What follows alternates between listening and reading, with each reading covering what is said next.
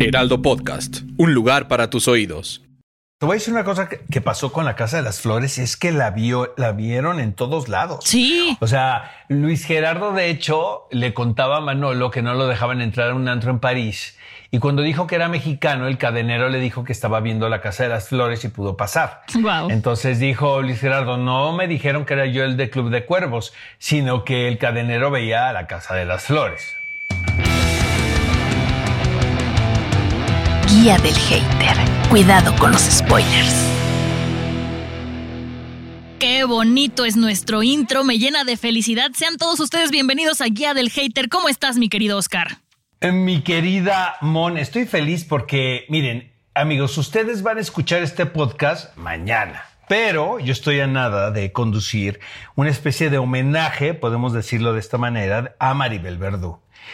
Eh, Maribel Verdú, pues es una actriz que, que he seguido de muy cerca desde hace muchos años. Eh, y ahora se le va a hacer un homenaje aquí en el Festival de Cine de Morelia y me va a tocar eh, moderar las la sesión de preguntas y respuestas del Laberinto del Fauno, que por cierto puede ser mi película favorita de Guillermo del Toro y pienso, mi querida Mon, volver a ver la película, ¿cómo ves? No, me parece sensacional. Yo, yo este eh, Laberinto del Fauno la, la disfruté muchísimo. Fíjate que es una película que yo pensé que me iba a dar miedo, porque como saben, todo me da miedo en esta vida. Y fuera de una escena muy al principio en la que le revientan una botella a alguien en la cabeza, la disfruté porque los, los monstruos de Guillermo del Toro los disfruto mucho, Oscar. No, no me parecen aterradores, me parecen fantásticos y apasionantes. Pero más allá de la envidia que me da lo que estás a punto de vivir, que ya luego nos contarás, el día de hoy queremos platicarles sobre las mejores series mexicanas que la verdad es que tenemos unas joyas que no deben perderse. Y vamos a empezar hablando de Velascorán, que Oscar, tuviste la oportunidad de entrevistar a Luis Gerardo Méndez, ya escuchamos la entrevista por acá. ¿Qué te pareció la serie? Nos ha ido súper bien con la entrevista, por cierto, amigos, y les Sí, invitamos. gracias. Ahora sí que a- hay que aprovechar el comercial, mi querida Mon, invitar al público que nos esté escuchando a que escuche este podcast dedicado en particular a Luis Gerardo Méndez. Fíjate que Velasco Arán es un personaje eh, muy especial para la cultura pop mexicana porque nace en la década de los 70 gracias a la imaginación de Paco Ignacio Taibo en una serie de novelas que con el paso de los años ha construido una legión de seguidores muy celosos, por cierto. Ya ha habido varias interpretaciones de Velasco Arán a lo largo de, de, de los años. Pedro Armendáriz fue un actor que lo interpretó. Sergio Goyri también en, en una serie de películas que pretendía videocine que fuese como una especie de franquicia. Estamos hablando de finales de los 90, mi querida Mon. Entonces, la, de hecho, la chica de la cola de caballo que interpreta a Paulina Gaitán en la serie, la caracterizaba Rebecca Jones, me acuerdo perfecto. Este, creo que la película que vi fue Días de Combate. Ahora, con respecto a esta nueva interpretación eh, que hacen eh, en Netflix, quienes se aventuraron a comprar los derechos de estas, de estas novelas, de estas historias, y, y de darle la oportunidad también, creo, a Luis Gerardo Méndez de interpretar un personaje distinto eh, a lo que ha hecho a lo largo de su carrera. Ahora, ha sido un trabajo muy criticado, el de Luis Gerardo, porque en las novelas, el personaje de Velasco Arán, pues es un tipo desgarbado, es un tipo que no tiene eh, cuidado en su aspecto físico, sabes, es como este macho alfa, ¿no? Podemos decirlo, quien se convierte en detective casi por, por casualidad, porque pues yo creo que en la Ciudad de México todos somos detectives en algún momento de nuestras Sí. vidas, ¿estás de acuerdo, verdad? Totalmente. Hasta para arreglar un, ¿no? una cañería en nuestras casas, ¿no? Pelearnos con los vecinos. Yo creo que tenemos todos los que vivimos en la Ciudad de México algo de detectives privados. Entonces, eso, eso es, ese es el encanto de las novelas de Paco Ignacio Taibo que, que finalmente son tan cotidianas. Yo recuerdo haberlas leído porque yo, yo vivía en ese momento en, en San Diego y el maestro que nos daba literatura eh, era un tipo eh, mexicano y nos decía, si quieren conocer la Ciudad de México sin visitarla, pueden leer las novelas eh, de Paco Ignacio Taibo sobre Velasco Arán, sobre este detective quien es un personaje eh, quien emprende una misión aleatoria de investigar, ¿no? Casos. Eh, me encanta lo que hizo Netflix. Son tres episodios que para mí son como tres películas. Sí, son. Cada sí. episodio dura más o menos hora y media. Está basada cada, cada episodio en una novela de Paco Ignacio Taibo. Eh, me parece que se aventuraron y eso me gusta muchísimo, Mon, porque hemos criticado también de repente en este espacio que las producciones de Netflix, pues ya se ve que están hechas, no, o casi como si fueran hot cakes, ¿no? Sí, con una receta y una fórmula. Totalmente, totalmente. Y, funcionan, ¿no? Digo, nos podemos dar cuenta que la gente se clava en las series, pero de repente ver una producción donde se tiene un cuidado muy particular con el diseño de producción, porque de una manera muy inteligente no trasladaron los hechos a la época contemporánea, porque Sí. finalmente que yo creo que Velasco Arán pertenece a los 70. Sí. Y esa característica también creo que es algo bien interesante que tiene esta producción porque eh, es un tono muy particular. Eh, hay algo de comedia sin que sea una comedia del todo. Por supuesto que es una serie policíaca donde tú como espectador vas adivinando qué está sucediendo, ¿no? O qué le está pasando al personaje central. Ha sido muy criticada la serie, la verdad. Creo que, te- creo, creo que ha tenido sobre todo éxito en México, como era de esperarse, pero no en el resto del mundo. Y ahora Netflix lo que espera de cualquier producción es que sea un trancazo en todas las partes del, del, del planeta, ¿sabes? Entonces, este, lamentablemente ya anunciaron que no habrá segunda temporada de, de Velasco Arán. Fue una decisión que tomaron los ejecutivos porque también puedo percatarme que no es una serie barata. ¿Tú qué piensas al respecto? Mira, yo la disfruté mucho, pero lo que más disfruté de esta serie fue poder ver otra vez a Luis Gerardo Méndez en un personaje diferente al que se quedó eh, de Javi, de Chava Iglesias, ¿no? Como lo vimos en Club de Cuervos, que lo han traído, bueno, yo creo que ese personaje venía desde nosotros los nobles, ¿no? O sea, es un personaje que le funciona, que le queda y que al público le gusta mucho.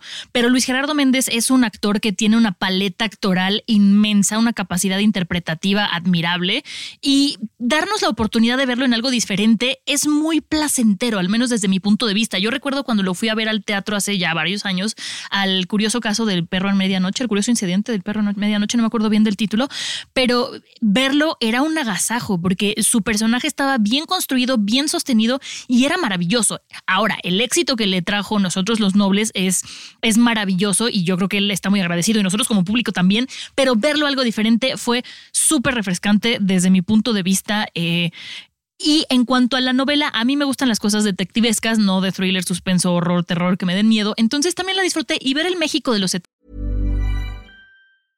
Ryan Reynolds here from Mint Mobile.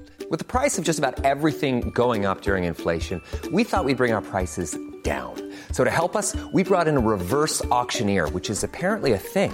Mint Mobile unlimited premium wireless. Ready to get 30, 30, bit to get 30, bit to get 20, 20, 20, bit to get 20, 20, bit to get 15, 15, 15, 15 just 15 bucks a month. So, Give it a try at mintmobile.com slash switch. $45 upfront for three months plus taxes and fees. Promo rate for new customers for limited time. Unlimited more than 40 gigabytes per month. Slows. Full terms at mintmobile.com.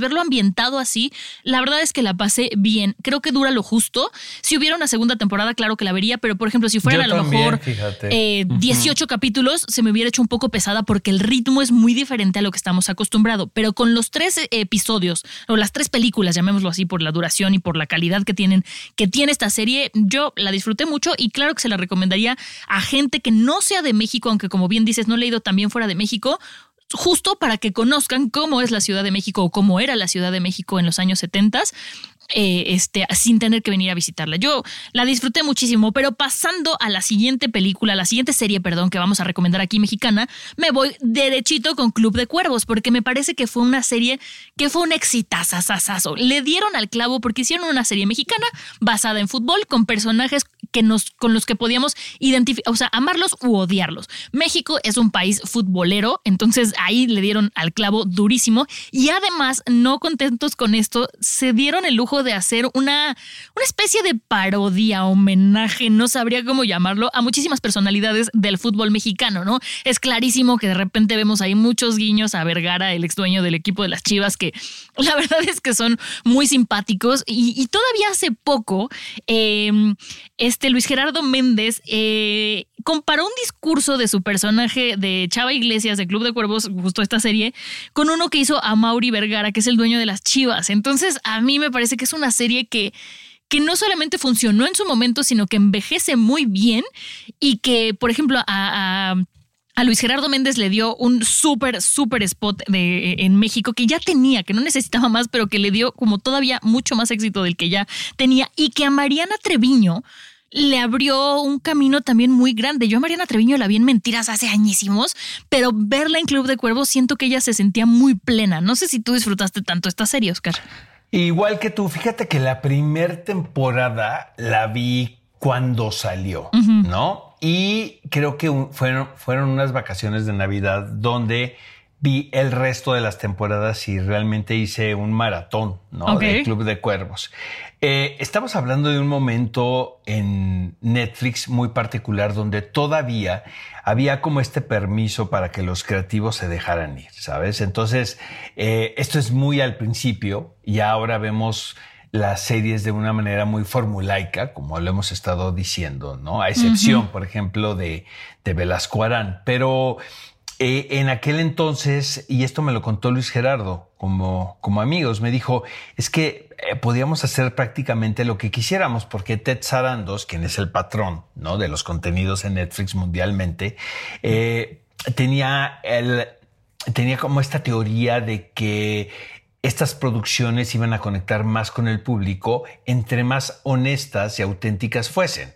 También le pasó a Manolo, por ejemplo, a mi hermano, ¿no? Con La Casa de las Flores la primera temporada. Pero creo que ahora, pues ya Netflix se parece más como a, cualquier cadena televisora, ¿no? Eh, comercial.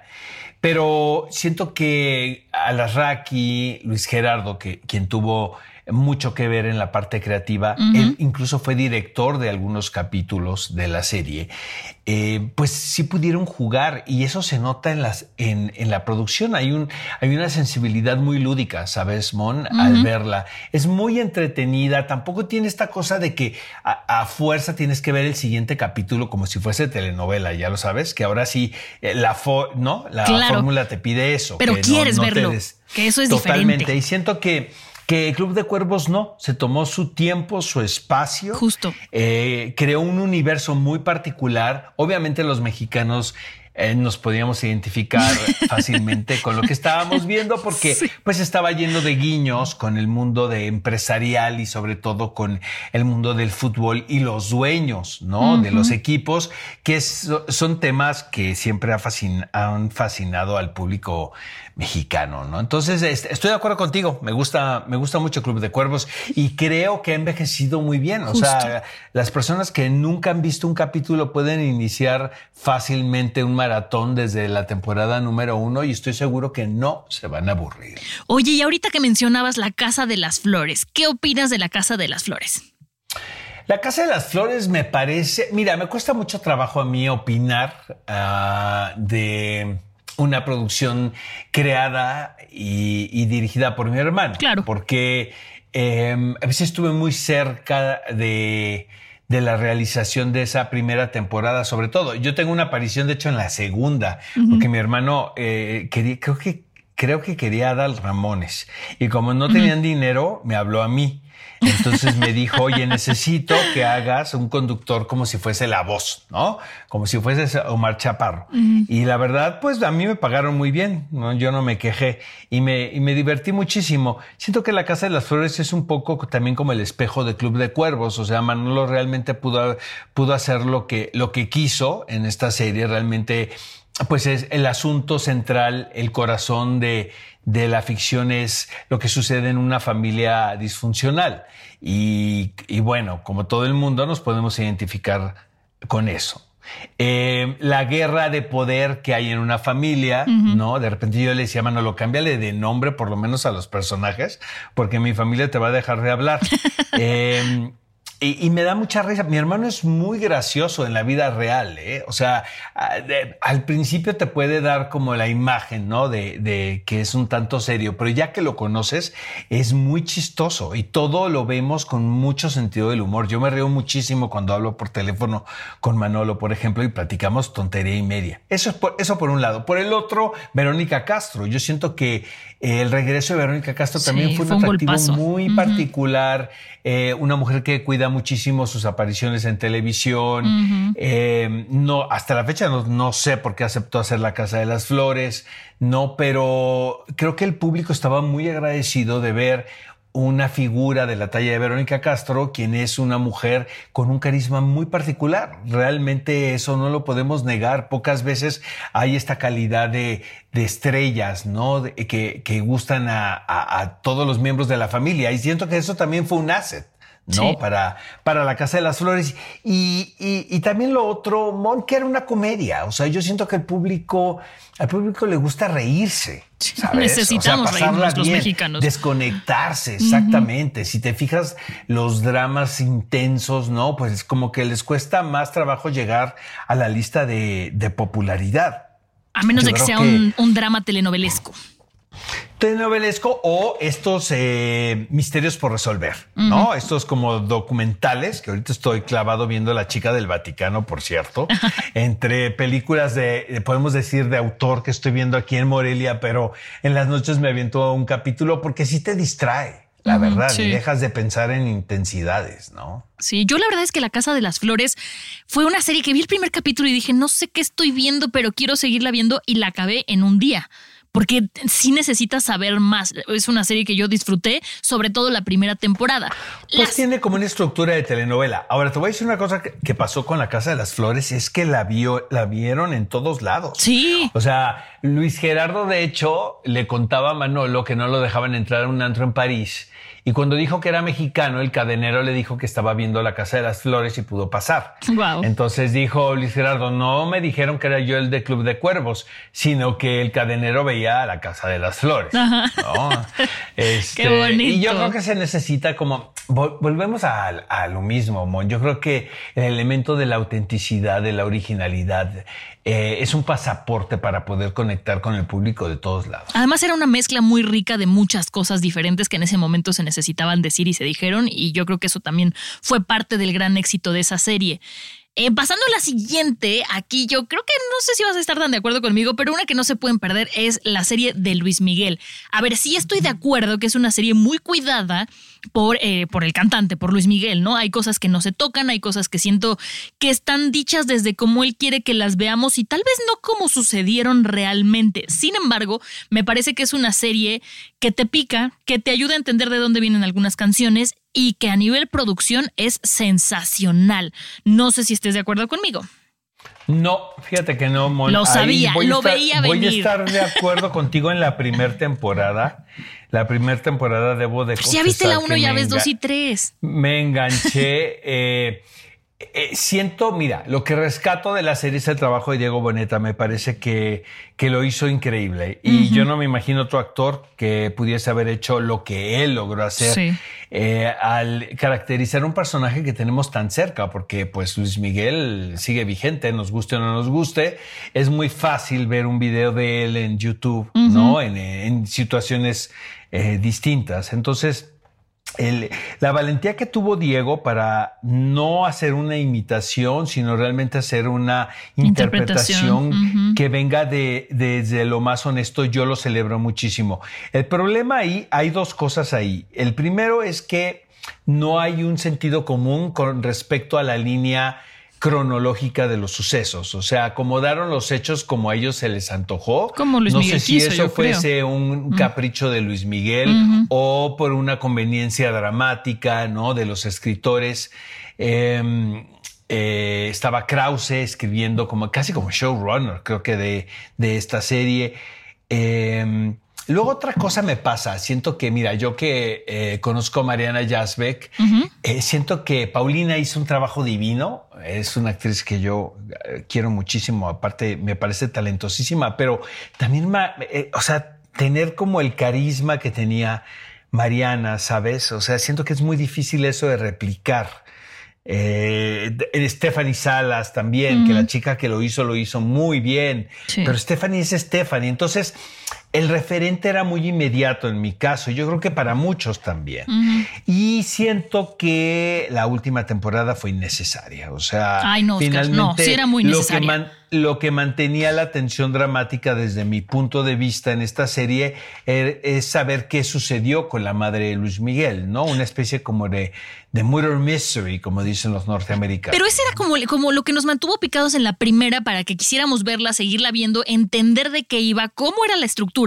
Y ya la dos y tres era para terminar la historia, no lo íbamos a dejar a medias. Bueno, en mi caso yo sí, si hubiera habido una cuarta la estaría viendo, o sea, y quinta y sexta y séptima. La verdad es que yo me quedé con, con ganas de ver qué pasó con Araceli Arámbula. Entiendo que por temas legales de contratos y todo no pudieron sacarlo, pero yo era lo que más quería ver. O sea, espero que en muchos años hagan otra igual de buena y podamos saber qué pasa ahí. Yo creo que no la vi, eh, la última temporada no la vi completa, ni Ay, siquiera la terminé honestamente.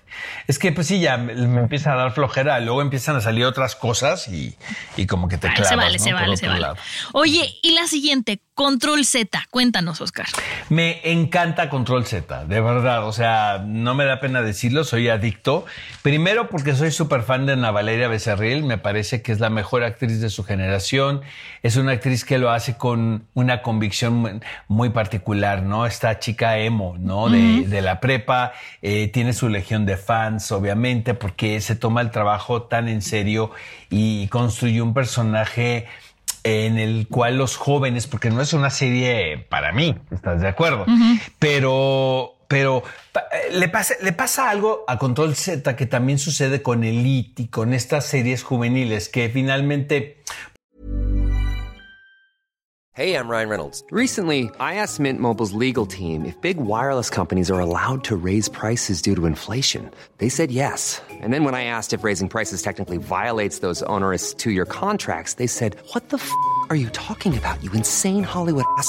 F- So to recap, we're cutting the price of Mint Unlimited from $30 a month to just $15 a month. Give it a try at mintmobile.com slash switch. $45 upfront for three months plus taxes and fees. Promo rate for new customers for limited time. Unlimited more than 40 gigabytes per month. Slows. Full terms at mintmobile.com. I'm Sandra, and I'm just the professional your small business was looking for. But you didn't hire me because you didn't use LinkedIn jobs. LinkedIn has professionals you can't find anywhere else, including those who aren't actively looking for a new job but might be open to the perfect role, like me. In a given month, over 70% of LinkedIn users don't visit other leading job sites. So if you're not looking on LinkedIn, you'll miss out on great candidates like Sandra. Start hiring professionals like a professional. Post your free job on linkedin.com slash spoken today. ¿cuántas muertes pueden haber en un colegio? O sea, tienes que cerrar esa escuela, ¿estás de acuerdo? O sea, Sí. ¿Dónde están o los sea, papás? Pon tú que suceda una vez, pero ya que cada temporada maten a alguien en ese colegio, pues yo creo que ningún padre de familia va a querer inscribir a sus hijos ahí. Sí, no, ¿Estás no, de acuerdo? Entonces se vuelve algo como inverosímil, ¿no? De que, que estén apareciendo cadáveres por todos lados en la misma escuela y nadie haga algo, ¿no? Sí, sí. Eh, pero sí me parece, o sea, yo prefiero, mm, pero ver por mucho Control Z que Elite. O sea, sí. Y no es porque sea mexicano ni consuma lo nacional, ¿eh? Sino me parece mucho más interesante las líneas argumentales de Control Z. La historia está muy bien construida y el giro que le dan al final del que creías que es no es, pero sí sorprende, ¿sabes? No pasa como en Y muchas los otras producciones. están muy bien, fíjate, Sí. están muy bien casteados. Creo que a diferencia de Elite, por ejemplo, hay mejores actores en Control Z, ¿sabes? Probablemente no sean estos top Híjole, no sé. models, ¿no? Que tienen en Elite, ¿no? que, que son casi como eh, estereotipos, ¿sabes? de, de, de, de belleza, ¿no? En Control Z no, siento que son más terrenales. Entonces, hay- en mi caso, y estoy hablando de- desde mi punto de vista, hay como este contacto y- e identificación, porque son personajes más comunes y corrientes. Y ¿no? que se ven más en la edad, Este, ¿no? Porque en Elite sí se ven ya más grandecitos. Exactamente, También. pero yo sí recomiendo mucho Control Z, me parece, sobre todo la primera temporada, creo que es muy divertida. Ahora, obviamente, amigos, esto estamos hablando de series para pasarla bien. Sí, sí, sí. no sí, como para No que van a resolver, cambiar el ¿no? mundo. Exactamente, o descubrir la cura contra el COVID, ¿sabes? Sí, sí, o sea, sí, sí, sí. son cosas como de divertimento puro. Qué bonito que ya no decimos la cura contra el cáncer, ¿no? Ya es la cura contra el COVID. Necesitamos, por favor, purgar nuestros traumas. Sí, yo coincido contigo. Sobre todo la primera temporada de Control Z es muy buena. Pero a mí una que es mi favorita y esa sí sería así de mi top 5 a nivel mundial, comparándola con series como Dark, que fue en la única que le di las cinco palomitas en el difunto después de la función, está Monarca. Porque Monarca me parece que tiene una gran historia, tiene grandes Fíjate actores. que ahí, Mon, Ajá. estoy totalmente de acuerdo. Es, una joya de las Es- series mexicanas. Es una telenovela. eh, Pero que da un paso más allá, Oscar, es un no se queda en telenovela. Muy bien Melodrama, producido. sí. Se ve la mano de Salma Hayek, quien es una mujer quien tiene pues muy buen gusto, digo, está de más decirlo. Pepe Tamés, quien es showrunner, quien es un tipazo y, y- y tiene un talento innegable, es la cabeza de Ventana Rosa, que es la casa productora que tiene Salma. Y eh, están también involucrados los hermanos Robsar. Y bueno, ¿qué te puedo decir? Si está Irene Azuela como protagonista, este, pues es una de mis actrices favoritas de la vida, ¿no? Eh, es una pena, y lo digo abiertamente, que Netflix haya cancelado la serie porque eh, dejó al público en suspenso. O sea, no hay un final. Eh, ni siquiera, porque mira, lo que ahora está sucediendo es que las series que no saben si se van a renovar hacen un final muy ambiguo para que el público que fielmente ha seguido la historia y le avisan que ya no va a haber una temporada, quede inconscientemente satisfecho con lo que vio. No, esta quedó completamente abierto. O sea, también mi. Pues mi- sí, como, como que pues, seguía otro capítulo. Sí, ¿estás mi sugerir acuerdo? esta serie y mi volver a exponerla aquí es para volverme a quejar, como cuando vino Irene, que nos dejaran así, o sea, nos dejan con una prueba de ADN para ver si son hermanos o no y qué va a pasar. Ahí se acaba y dices, no manches, o sea, ¿qué, qué, qué, qué pedo con esta serie?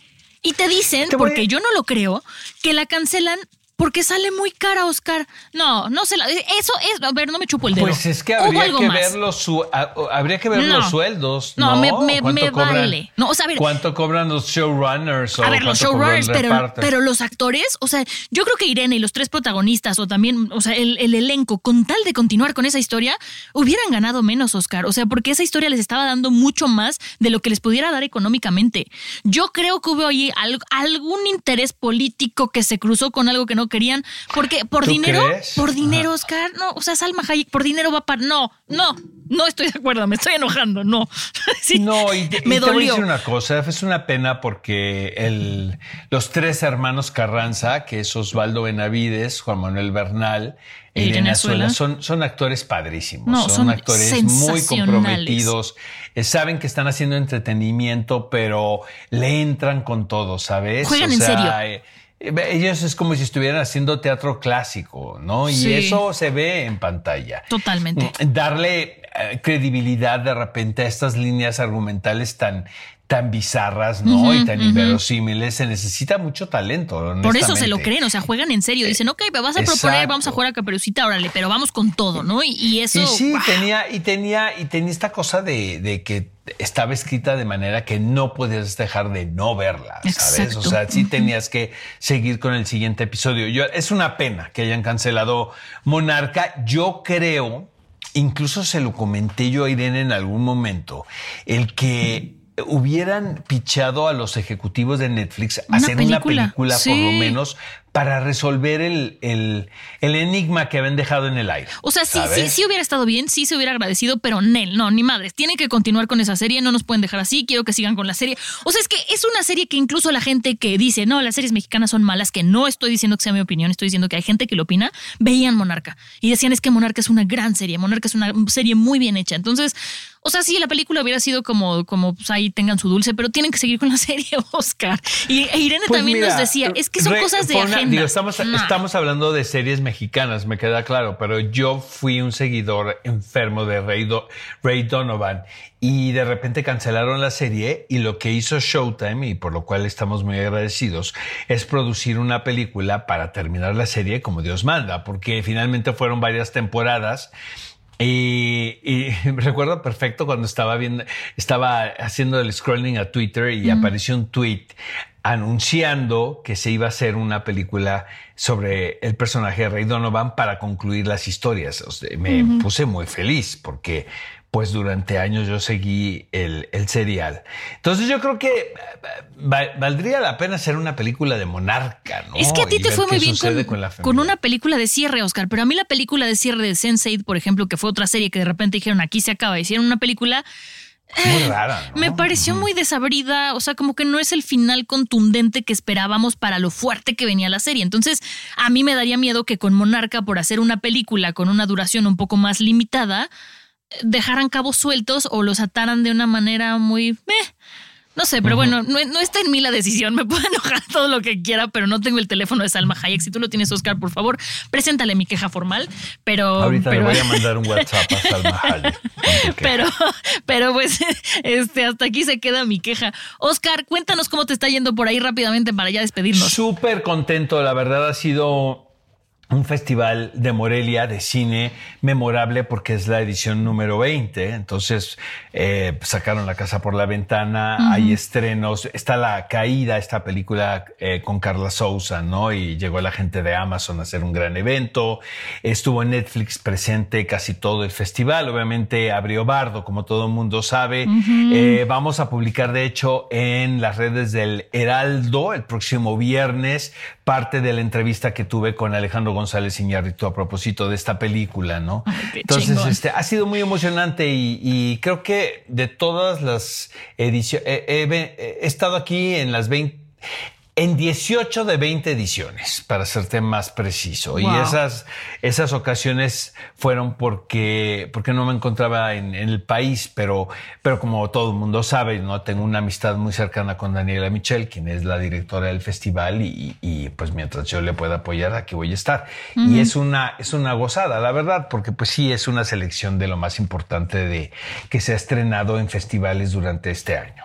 Pues te esperamos con muchas ansias de regreso, Oscar, para que nos cuentes con lujo de detalle esa entrevista de Bardo. No me la voy a perder por nada. Exacto. A partir del viernes, amigos, en las redes del Heraldo van a poder ver en exclusiva parte de esta charla que tuve con Alejandro González Iñárritu. Y este ya ustedes me dirán, este tratamos de descifrar, ¿no? Toda esta adivinanza que es esta película que ha polarizado. Pero pues son las películas que a mí me gustan, la verdad, ¿no? Las que, las que dan de qué hablar como, como ha sido Bardo. Pues Entonces, eh, y bueno, también sabes que Mon, que escuchen el podcast dedicado a, a Velasco Aranya, a Luis Gerardo Méndez, que creo que también está, está muy interesante. No, está, está increíble, Oscar, te rifaste con esa entrevista. Y bueno, pues yo les agradezco muchísimo que nos, nos escuchen, los invito a que escuchen un episodio nuevo cada jueves en Spotify, Apple Podcast y Amazon Music. Suscríbanse suscríbanse, activen las notificaciones, pero sobre todo en esta ocasión les voy a decir, sigan a Oscar Uriel en sus redes sociales porque pone cosas de todo lo que está haciendo. Oscar, soy tu fan estos días, así me meto y digo, ¿con quién está Oscar? ¿Qué está haciendo Oscar? Lenny Kravitz, ¿qué onda? pues bueno. Lenny Kravitz, ¿qué onda? ¿Qué Se portó no quiero hacer comercial, pero el Sotol, amigos, para que se los recomiendo. Ya se está saboreando fe de nuestro productor que tiene un alcoholismo crónico ahí. Sí, lo sabemos, ¿verdad? Este, Dice Ale, nuestra productora, que si le oliste. vamos a escuchar. Que si le oliste el cabello a Lenny Kravitz. La productora también tiene un problema con la copa, ¿no? Con las copitas. Y con olerle el cabello a Lenny Kravitz, sobre todo. Se le pasan las copitas a la productora de este podcast, yo lo sé. Por eso, por eso nos ¿Eh? dejan hablar de nuestras drogas fuertes, Oscar. Pero bueno, te mando un besote, te extrañamos de este lado y nos escuchamos la semana que entra. La próxima semana grabamos en cabina todos, como si nada hubiera pasado. ¿va? Nos escuchamos, Oscar. Adiós. Abrazos. Bye bye.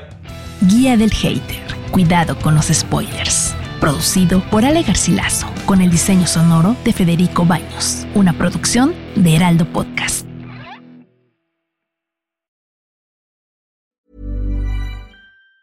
If you thought the only way to get a more defined jawline with natural looking results was through surgery, think again. Juvederm Volux XC is a non surgical injectable gel filler that improves moderate to severe loss of jawline definition and can help you achieve natural looking results with little downtime. Even better, this improved definition lasts up to one year with optimal treatment. No maintenance required. Improve jawline definition for a smooth, sculpted look with Juvederm Volux XC. For important safety information and to find a licensed specialist, visit juvederm.com. That's J U V E D E R M.com. Not for people with severe allergic reactions, allergies to lidocaine, or the proteins used in Juvederm. Common side effects include injection site redness, swelling, pain, tenderness, firmness, lumps, bumps, bruising, discoloration, or itching. There's a risk of unintentional injection into a blood vessel, which can cause vision abnormalities, blindness, stroke, temporary scabs, or scarring. Talk to a licensed specialist to find out if it's right for you.